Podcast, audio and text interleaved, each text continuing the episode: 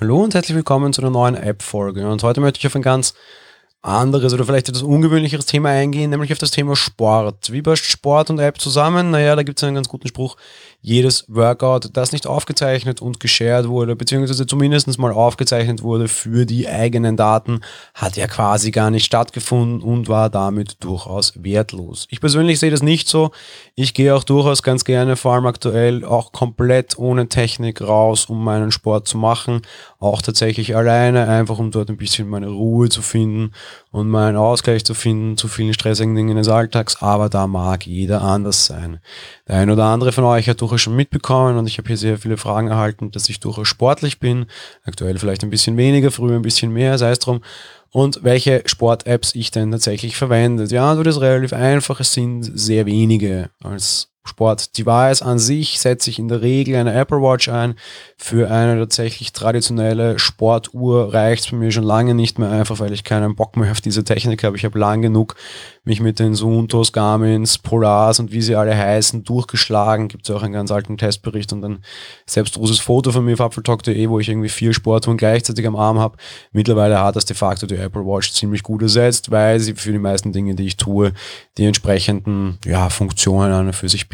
Damit kommen wir zur Sport-App und hier setze ich persönlich einfach schon seit sehr langer Zeit sehr gerne auf die App Strava. Strava bietet vor allem die Möglichkeit, Läufe und Radfahrten zu tracken und hat da einige durchaus praktische Funktionen. Strava integriert sich auch in viele andere Dienste hinein und Strava war vor allem auch, was der Grund für meinen Wechsel damals von Runtastic, was ja eine App von einem durchaus guten Freund von mir ist, hin zu dieser App, weil Strava einfach immer sehr schnell dabei ist, neue Funktionen umzusetzen.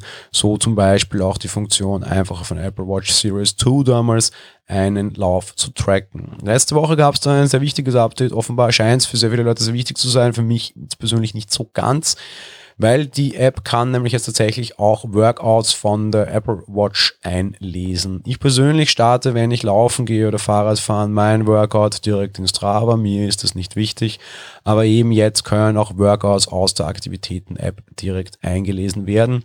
Die Daten landen so oder so in Apple Health. Das hat damit nichts zu tun und ist davon unbenommen, aber man kann sie jetzt eben auch direkt mit der Apple Watch Aktivitäten-App tracken und nachher in Strava übernehmen. Warum verwende ich lieber Strava? Strava, weil ich dort einfach die Ansichten, die während des Trainings sind, besser finde und für mich besser anpassbar finde.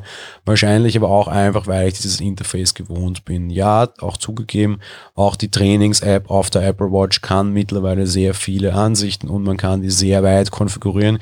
Ich würde wahrscheinlich auch dort weiterkommen, aber grundsätzlich mag ich einfach Strava da lieber. Ja, Strava zeichnet eben auf.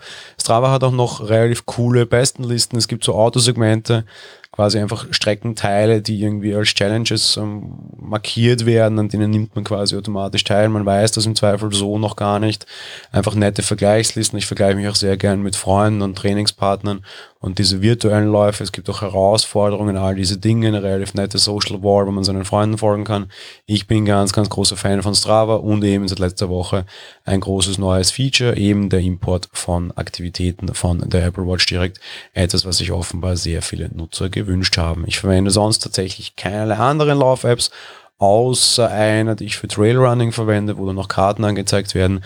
Dazu kommen wir dann in einer anderen Folge. Insofern, das war's für heute. Wie immer am Ende der regulären Woche der Hinweis, bitte unterstützt uns auf Steady, bitte gebt uns Bewertungen bei iTunes. Das war's unter Anführungsstrichen schon mit dem Gebettel. Wir hören uns dann in Bälde wieder. Also bis dahin, ciao.